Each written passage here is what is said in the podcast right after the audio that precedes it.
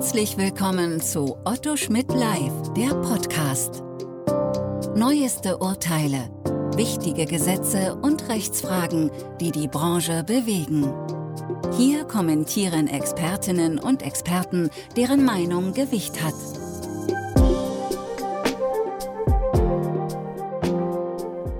Seit langem rollt einmal wieder eine richtige Erkältungswelle. Und ich habe den Eindruck, dass nicht nur Kinder, sondern auch Erwachsene früher im Jahr und deutlich heftiger als vor Corona erkranken. Kein Wunder daher, dass sich in den Personalabteilungen gerade die Krankmeldungen häufen. Wir nehmen das zum Anlass, um uns in unserer heutigen Episode des Arbeitsrecht-Podcasts mit dem Thema Arbeitsunfähigkeit zu beschäftigen. Denn hierzu gibt es einiges Interessantes und Neues. Wir, das sind Dr. Sandy Siegfried Strauß, Rechtsanwältin im Bereich Arbeitsrecht bei Flickocke Schaumburg. Und Petra Rulfing, Rechtsanwältin und Redakteurin beim Verlag Dr. Otto Schmidt. Liebe Frau Dr. Siegfried Strauß, wer krank ist, ist ja nicht immer auch automatisch arbeitsunfähig. Dazu gab es kürzlich eine Entscheidung des LAG Düsseldorf, ähm, wo das Gericht das nochmal bestätigt hat bei einer symptomlosen Corona-Erkrankung. Worum ging es in dieser Entscheidung genau? Ja, Frau Rülfing, das ist vollkommen richtig. Der Fall des LAG Düsseldorf hat uns das wieder ganz deutlich gezeigt. In dem Fall, ähm, über den das LAG Düsseldorf am 15.10. zu entscheiden hatte, befand sich die Klägerin für einen gewissen Zeitraum in einem bewilligten Erholungsurlaub. Als erst aufgrund Kontakt zu ihrer mit Covid erkrankten Tochter und dann wegen ihrer eigenen Covid-Erkrankung eine mhm. häusliche Quarantäne seitens des Gesundheitsamts angeordnet wurde. Mhm. Ähm, in dem Schreiben des Gesundheitsamts war auch zu lesen, dass sie als Kranke im Sinne des Infektionsschutzgesetzes gilt. Dabei beließ es die Klägerin dann und sie ist nicht zum Arzt gegangen und hat sich auch nicht eine ah. Arbeitsunfähigkeit dann bescheinigen lassen. Mhm. Ähm, die zehn Urlaubstage letztlich, die sie dann in Quarantäne verbrachte, wollte sie im Anschluss nachgewährt bekommen. Hierüber ähm, also da, diesbezüglich hat sie ja noch Klage erhoben. Sie vertrag, vertrat hier die Auffassung, dass die nicht verbraucht waren, die Urlaubstage. Okay, da gibt es ja den Paragraphen 9 Bundesurlaubsgesetz, wenn man krank ist, ähm, dass Krankheitstage quasi auf den Urlaub nicht angerechnet werden. Ne? Ganz genau. Also damit begründete letztlich das LAG Düsseldorf auch sein, also die Klageabweisung. Aber ähm, die Arbeitgeberin hat zunächst argumentiert, dass sie die Urlaubstage als verbraucht sehe, äh, weil auch der Landesverband in diesen Fällen Erstattungsanträge mit der Begründung ablehne, dass für bereits genehmigten Urlaub gerade kein Verdienstausfall entstehe. Aber das LAG mhm. Düsseldorf, wie Sie auch schon richtig äh, gerade angemerkt haben, hat genauso wie das Arbeitsgericht Oberhausen hier den Paragraph 9 Bundesurlaubsgesetz zur Hilfe gezogen und in mhm. dem Paragraph 9 Bundesurlaubsgesetz ist es ja genauso, wie Sie vollkommen richtig ähm, zu Beginn hervorgehoben haben, so, dass zwischen der Erkrankung und der auf der Erkrankung beruhenden Arbeitsunfähigkeit gerade unterschieden wird. Ja. Ne?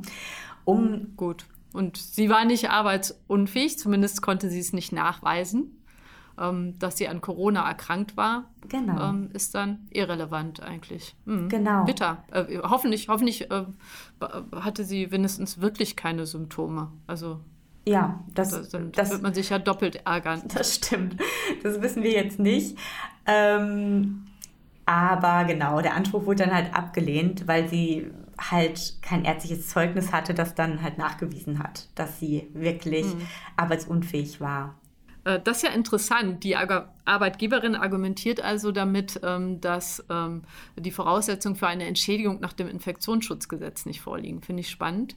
Hm, da hat sich ja auch noch was geändert, oder? Ja, das ist vollkommen richtig. Also nach 56 ähm, Infektionsschutzgesetz gibt es hier einen Entschädigungsanspruch, wenn Erwerbstätige der beruflichen Tätigkeit beispielsweise aufgrund einer angeordneten Quarantäne nicht nachkommen können und dadurch einen Verdienstausfall erleiden. Das Infektionsschutzgesetz sieht aber auch vor, dass von der Gewährung einer Entschädigungsleistung hier abgesehen werden kann, wenn das Tätigkeitsverbot oder die Quarantäneanordnung durch Inanspruchnahme einer öffentlich empfohlenen Schutzimpfung, wie ja auch vorliegend, oder anderen Maßnahmen der spezifischen Prophylaxe hätte vermieden werden können. Mhm. Ähm, das nahm die Gesundheitsministerkonferenz dann zum Anlass und hat am 22.09.2021 beschlossen, dass die Länderpersonen, äh, dass die Länderpersonen ohne vollständigen Impfschutz, sofern also eine allgemeine Impfempfehlung überhaupt vorliegt, spätestens ab dem 1.11.2021 keine Entschädigung mehr gewähren sollen, wenn ihnen als Kontaktperson oder Reiserückkehrer eine Quarantäne oder ein Tätigkeitsverbot auferlegt wurde. Okay, also wer nicht geimpft ist, bekommt keine Entschädigung grundsätzlich nach dem Infektionsschutzgesetz. Jetzt muss der Arbeitgeber die Entschädigung ja vorstrecken und ähm, genau, ja. Äh, es ist zumindest umstritten, ob der überhaupt den Impfstatus ähm, erfragen kann. Also das bringt natürlich den einen oder anderen Arbeitgeber ähm, äh, äh, ein bisschen in die Bredouille. Ähm, ja. Da gab es jetzt äh, schon noch eine Empfehlung von der Datenschutzkonferenz, habe ich ähm, gelesen, die das nochmal bestätigen und sagen, ja, sie sehen auch ähm, keine allgemeine gesetzliche Grundlage für ein solches Fragerecht. Aber in Ausnahmefällen ähm, würden Sie ein solches Fragerecht annehmen und, und ähm, da sind die genau auf diesen Fall eingegangen und haben tatsächlich gesagt, ähm, ja, bevor der Arbeitgeber die Entschädigung zahlen muss, darf der nach dem Impfstatus fragen. Das ist ja auch nur billig, ne? Also ich meine, wenn der Arbeitgeber ja. es sonst hinterher gar nicht mehr zurückfordern kann, weil der Anspruch dann nicht mehr entsteht, ähm, muss man ja schon sagen, dass man es wahrscheinlich als gerechtfertigt ansehen muss, hier diese Frage ja. zu stellen seitens des Arbeitgebers. Ja, ne? Spätestens absolut. jetzt. Absolut. Ja.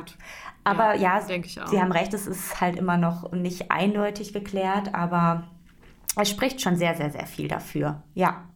Ja. Dass ich nicht nur krank bin, sondern auch arbeitsunfähig, muss ich ja gegebenenfalls nachweisen mit einer Arbeitsunfähigkeitsbescheinigung, sozusagen auch kurze AU-Bescheinigung. Ähm, das hat ja auch das LAG Düsseldorf in seiner Entscheidung nochmal betont. Ähm, wann genau brauchen Arbeitnehmer eigentlich diese Arbeitsunfähigkeitsbescheinigung und welche Rechtsfolgen hängen da im Einzelnen dran?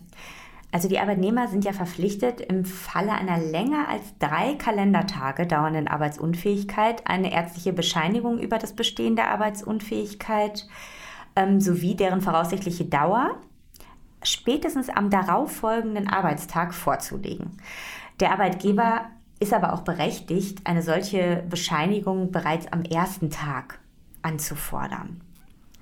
Okay, also spätestens nach drei Tagen. Genau, nach drei Tagen, mhm. an dem darauffolgenden Tag spätestens, aber der Arbeitgeber kann es auch vorher verlangen. Die, also wichtig bei der Arbeitsunfähigkeitsbescheinigung ist, dass die ordnungsgemäß ausgestellte Arbeitsunfähigkeitsbescheinigung, also unter Berücksichtigung der Arbeitsunfähigkeitsrichtlinie, einen sehr hohen Beweiswert letztlich hat. Ja, für die inhaltliche Richtigkeit des ärztlichen Attests spricht dann der Beweis des ersten Anscheins. Mhm. Der Beweis des ersten Anscheins kann auch erschüttert werden. Dafür muss der Arbeitgeber ihn aber nicht widerlegen, sondern es genügt, wenn die vorgetragenen Tatsachen zu ernsthaften Zweifeln an der bescheinigten Arbeitsunfähigkeit führen. Ja? Ja, das hört sich jetzt so ein bisschen so an, als wäre das eine geringe Hürde. Ähm, ich glaube aber, in der Praxis ist die Hürde ziemlich hoch, ähm, äh, die ein, äh, für die Erschütterung des Beweiswerts, oder? Also das, das, das ähm, gelingt ja selten. Ähm, ganz vor kurzem gab es aber einen Fall vom BAG, ähm, wo der Arbeitgeber damit äh, durchgedrungen ist, nicht? Ja, das ist vollkommen richtig. Also das BAG hat im September, 8. September 2021 in diesem äh, Zusammenhang zu entscheiden gehabt. Und hier wurde der Beweiswert einer Arbeitsunfähigkeitsbescheinigung als erschüttert angesehen, als der Arbeitgeber sein Arbeitsverhältnis gekündigt hat.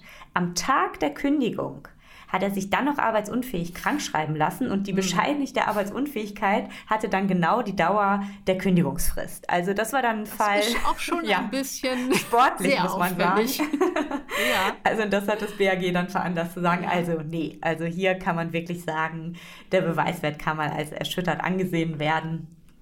Genau, ja. das ist einer der Fälle. Es gibt natürlich weitere, aber das ist jetzt so ein neues Beispiel. Ja. Ja, wir, vielleicht haben Arbeitgebervertreter ähm, eine Sekunde aufgeatmet ähm, und in der zweiten ist ihnen eingefallen, dass ähm, zumindest der nicht redliche Arbeitnehmer, wenn er gut informiert ist, ähm, nicht mehr sich genau für die Dauer der Kündigungsfrist künftig wird krankschreiben lassen, denke ich. Ja, wenn man, äh, also es bleibt die Möglichkeit des Missbrauchs, das stimmt. Ja. ja also wenn genau. man sagt, der Arbeitnehmer wird das jetzt nicht mehr genau für die Kündigungsfrist machen, sondern einfach noch mal einen Monat länger.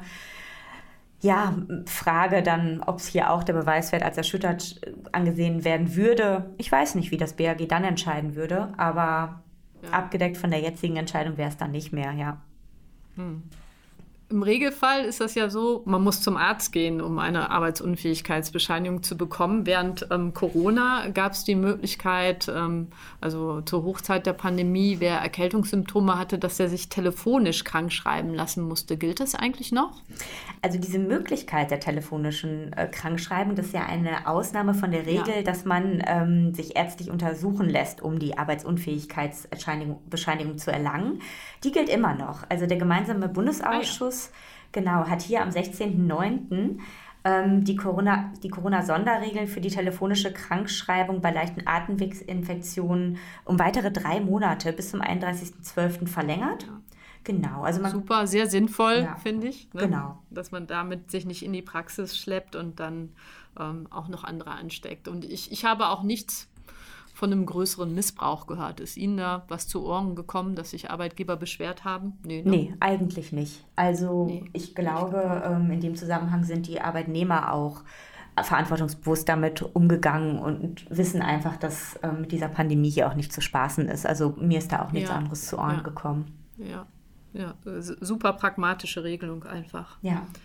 Was ich mich schon oft gefragt habe, wir, wir reden ja jetzt immer von einer kompletten Arbeitsunfähigkeit, ähm, ob es nicht vielleicht auch so etwas Ähnliches ähm, wie eine Teilarbeitsunfähigkeit gibt. Ähm, ich habe gerade ein Beispiel vor Augen, sagen wir mal, ein Programmierer ähm, bricht sich das Bein. Ähm, ähm, das, er hat keine Schmerzen, aber er kann nicht zur Arbeit kommen, schon weil er sich nicht ins Auto setzen kann und er soll das Bein auch ruhig halten.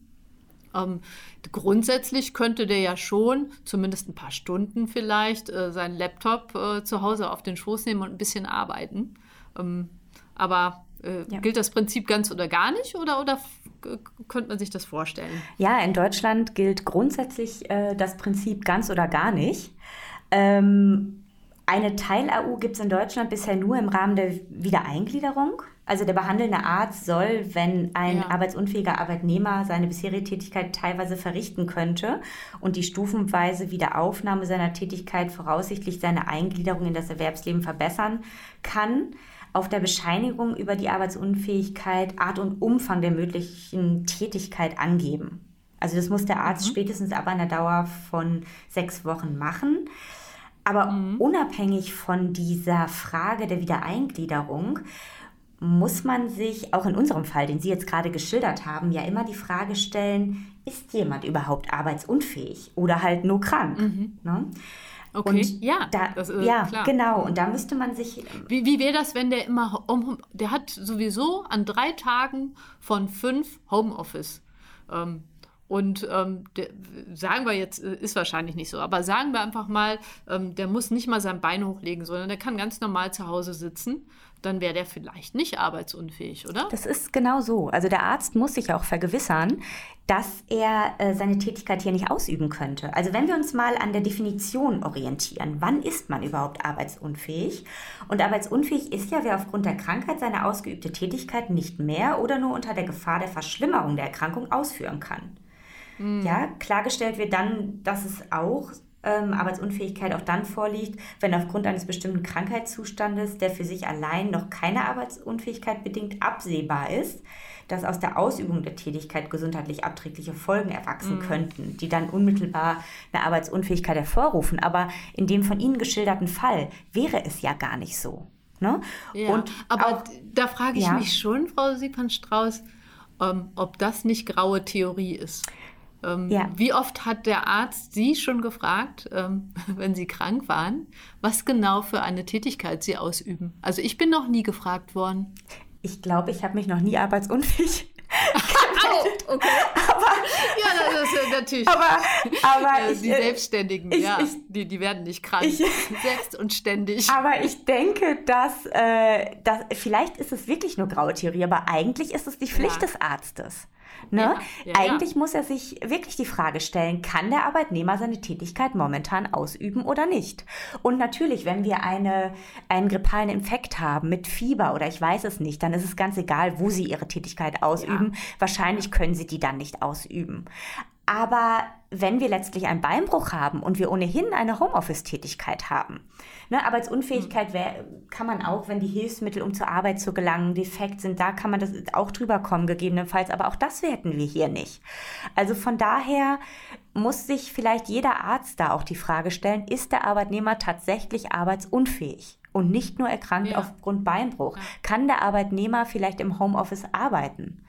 Ne? Also ich glaube, da müssen wir ansetzen, auch bei der Definition der Arbeitsunfähigkeit. Natürlich wäre es schön, wenn es eine Teil-AU gäbe. Das würde vieles vielleicht auch einfacher machen. Ja. Aber wenn man die Frage der Arbeitsunfähigkeit zum Zeitpunkt der Krankschreibung mal ähm, der ein bisschen genauer nachgeht, wäre vielleicht auch viel erreicht. Ja, also vielleicht hören uns ja auch Ärzte zu. und, und ich habe zufälligerweise immer Ärzte erwischt, ich bin auch gar nicht oft krank, zum Glück, klopf, klopf, ähm, die nie gefragt haben, aber vielleicht, ne, äh, äh, wenn Sie sagen, Sie fragen immer und natürlich, ähm, schicken Sie das doch gerne als Feedback an rülfing.ottoschmidt.de. Freue ich mich, dann ähm, ähm, werden wir das beim nächsten Mal nochmal nachberichten. Ja, das wäre doch schön, was für Erfahrungen es da gibt. Ja, welche Erfahrungen vielleicht auch, auch von Nicht-Ärzten, genau, ähm, um, um da eine breitere Beurteilungsbasis zu haben. Genau. Was ja auch nochmal ähm, so ein neues Thema ist, ist die ähm, elektronische AU-Bescheinigung. Ja. Was hat es denn damit auf sich? Also da ähm, gibt es immer was Neues. Jüngst am 3. November also, Ui, gerade erst. Ja, gerade eben erst. Also ursprünglich sollten die Vertragsärzte bereits seit dem 01.01.2021 verpflichtet sein, die AU-Bescheinigung elektronisch direkt an die zuständige Krankenkasse zu übermitteln. Dann wurde diese Frist erst verlängert bis Ende September. Also dann wurde gesagt, ab 1.10.2021 soll das jetzt doch bitte tatsächlich stattfinden. Mhm. Dann gab es eine Übergangsregelung bis zum 31.12.2021. Und jetzt, am 3. November, wurde nochmal festgestellt, dass es zu einem erheblichen Fehleraufkommen bei der Erstellung und Übermittlung dieser elektronischen Arbeitsunfähigkeitsbescheinigung Hört sich ein kam. bisschen wie, wie das BEA-Thema ja. an. genau. Also ja. Technik, ähm, ja, genau. Mhm. Also da gab es erhebliche Fehler und ähm, da wird davon ausgegangen, dass frühestens Mitte 2022 flächendeckend das jetzt möglich sein wird. Und diese Übergangsregel ähm, wurde deswegen jetzt auch verlängert und diese neue Richtlinie gilt dann bis zum 30.06.2022. Mal gucken, ob wir dann dazu kommen, dass die Vertragsärzte es wirklich verpflichtend ähm, maschinenlesbar an die Krankenkassen übermitteln. Genau. Ja, wir, sind, wir sind gespannt. Aber neben dieser, genau, neben dieser elektronischen Datenübermittlung ähm, Arzt-Krankenkasse gibt es ja dann noch die Übermittlung Krankenkasse-Arbeitgeber. Die Frist ja. wurde jetzt aber erstmal nicht verlängert. Also ab dem 1.7 sollen die Kassen ähm, dann den Vertragsärzten, die von den Vertragsärzten übermittelten AU-Daten dann auch dem Arbeitgeber digital zur Verfügung stellen. Das heißt, dann sind die Arbeitnehmer auch aus der Pflicht und müssen das gelbe Zellchen nicht mehr einreichen. Ja, also grundsätzlich, außer sie sind natürlich geringfügig ja. beschäftigt oder ähm, nicht Mitglied der gesetzlichen Krankenversicherung oder halt im privatärztlichen Bereich. Genau. Da ja. gilt das Papierverfahren weiter, aber sonst ja. Deutschland 4.0, wir kommen voran. Ja, genau. Mal schauen. Ich meine, es ist ja sehr ähm, positiv hervorzuheben, dass wir da überhaupt vorankommen und deswegen hoffen wir mal, dass diese technischen ähm, Hindernisse dann auch überwunden werden können und wir dann Mitte 2022 hier weiterkommen. Genau. Ja, das wäre gut. Ja, dann bin ich mit meinen Hauptfragen schon durch. Am Ende habe ich noch einmal eine ähm, gar nicht so stark rechtliche Frage. Ähm, und zwar, ähm, was meinen Sie, ob Corona ähm, vielleicht den Umgang mit Erkältung grundsätzlich geändert hat, nämlich ähm, in der Hinsicht, dass sich Beschäftigte vielleicht nicht mehr so oft ähm, mit, mit Schnupfen und Husten oder, oder, sogar Fieber ins Büro schleppen. Ähm, Stichwort ähm, Präsentismus. Könnten Sie sich vorstellen, dass es da vielleicht eine Kulturänderung gibt? Ja, also ich glaube tatsächlich, dass hier Corona in jedem Fall die Einstellung der Arbeitnehmer geändert hat. Also wer jetzt Erkältungssymptome hat, überlegt es sich ja drei, viermal, ähm, ob er sich damit tatsächlich noch ins Büro schleppt. Also Hoffentlich. Oder? Also kann ich nur sagen. Ja, ja. Insbesondere, also nicht nur für einen selbst ist es natürlich eventuell anstrengend, auch den Weg auf sich zu nehmen, sondern auch, ähm, weil man Angst hat, andere in die Gefahr einer Infektion zu bringen.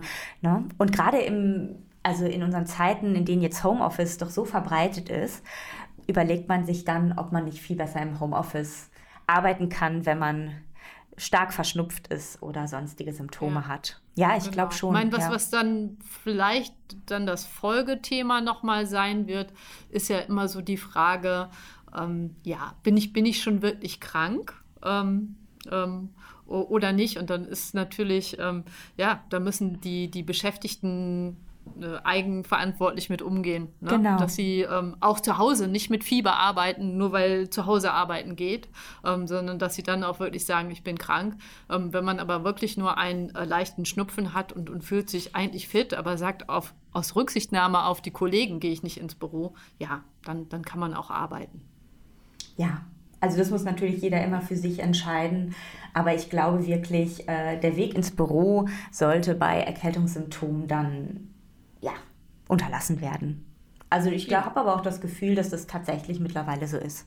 Also ich weiß nicht, wie das ja, bei also Ihnen im Moment ist, aber tobt ja, ja auch noch ähm, die Pandemie. Ja. Ähm, und im Moment ist es, glaube ich, sogar so, also dass sich die Leute teilweise gar nicht trauen, weil wenn, wenn man im Moment sagt, ah, ich habe so einen Husten, ja. äh, dann äh, sieht man doch auch schnell, dass die Leute ähm, zwei, drei Schritte zurückweichen.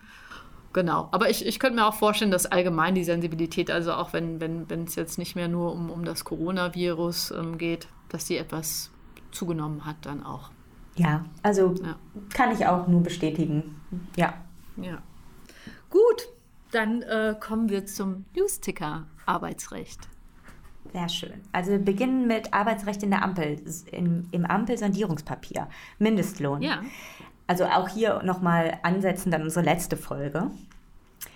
Ähm, Mindestlohn. Der gesetzliche Mindestlohn soll in einer einmaligen Anpassung auf 12 Euro die Stunde erhöht werden. Danach soll dann die Mindestlohnkommission über etwaige weitere Erhöhungen befinden. Mini-Midi-Job. Die Mini-Job-Grenze soll von 450 Euro auf 520 Euro erhöht werden. Midi-Jobs sollen künftig bis zu einem Bruttoverdienst von 1600 Euro möglich sein. Förderung flexibler Arbeitszeitmodelle.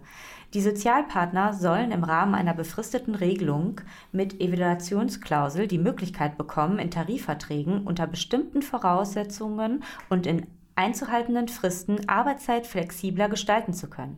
Zudem soll es durch TV oder BV begrenzt möglich sein, von der gesetzlichen Tageshöchstarbeitszeit abzuweichen.